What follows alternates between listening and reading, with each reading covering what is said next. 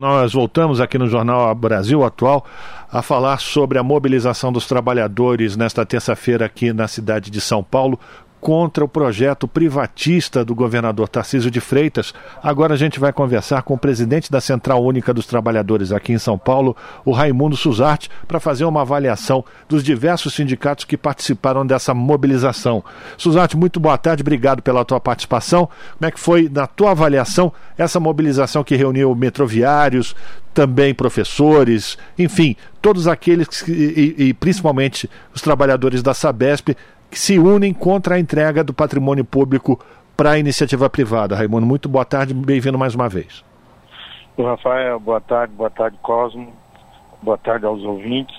Nós entendemos que foi extremamente importante porque não foi só os servidores públicos que participaram da mobilização.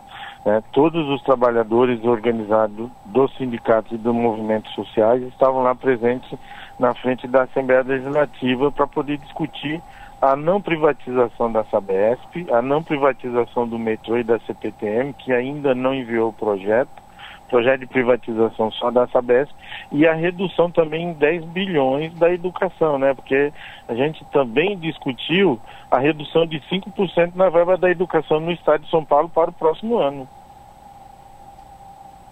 Raimundo Cosmo falando, obrigado por falar com a gente aqui no Jornal da Rádio Brasil Atual. E a gente percebe que o foco principal da, da paralisação de hoje seria contra o projeto que já chegou na Assembleia Legislativa de entregar de vez a Sabesp para a iniciativa privada, com apoio de outros tra trabalhadores de outras categorias, como metroviários da CPTM, trabalhadores da Fundação Casa e alguma parte da educação essa mobilização, essa unidade dos trabalhadores contra esses retrocessos e ataques dos serviços públicos propostos por Tarcísio de Freitas, uh, você vê como um, um passo muito importante para que de fato consiga frear essa vontade desenfreada de Tarcísio de Freitas de, com seu plano de privatização no Estado? Com certeza, Cosmo. Até para desmentir ele, que ele disse que foi eleito com uma carta branca para fazer o que ele imaginar no Estado de São Paulo ele foi eleito com um percentual da população que o elegeu, mas de jeito nenhum teve uma carta branca para ele vender o patrimônio do povo do estado de São Paulo, né? E também reduzir em 5% a educação, a verba da educação.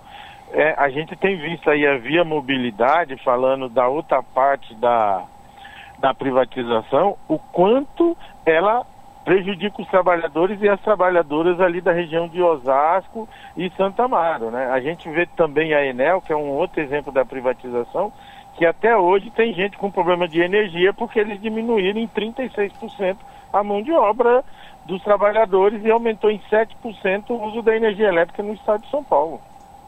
Agora, Raimundo, o Tarcísio de Freitas chegou a, a, a acusar os trabalhadores, os sindicalistas, de criminalização desse movimento, falando que o que os trabalhadores estão fazendo é, fere a legislação. Como é que você avalia essa postura do Tarcísio de Freitas, que normalmente ele não se coloca em, em, em, uma posição de negociação com os trabalhadores, a exemplo daquilo que foi colocado pelos metroviários e também pelos trabalhadores da CPTM de abrir as catracas nessa manifestação de hoje?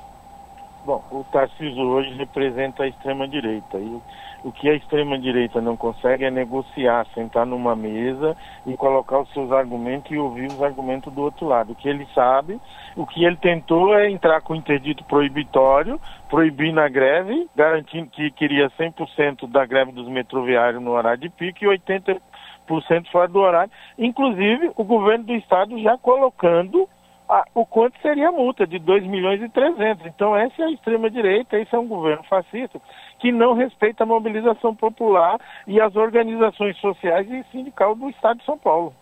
Até porque, Raimundo, é, já tem é, estudos, levantamentos aí, é, movimento sindical, movimentos populares, parlamentares, já, fez, já fizeram um plebiscito aí em todo o estado de São Paulo e esse plebiscito mostra claramente que a população é contra esses planos, projetos de privatização, né?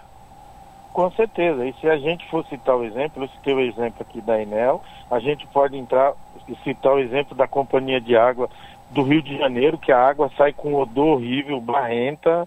A gente pode citar o exemplo da, da refinaria na Bahia, que hoje tem a gasolina mais cara do Brasil porque é privatizada. Então, todos os exemplos, não estamos é. falando nem fora do Brasil, nós estamos falando dentro do Brasil.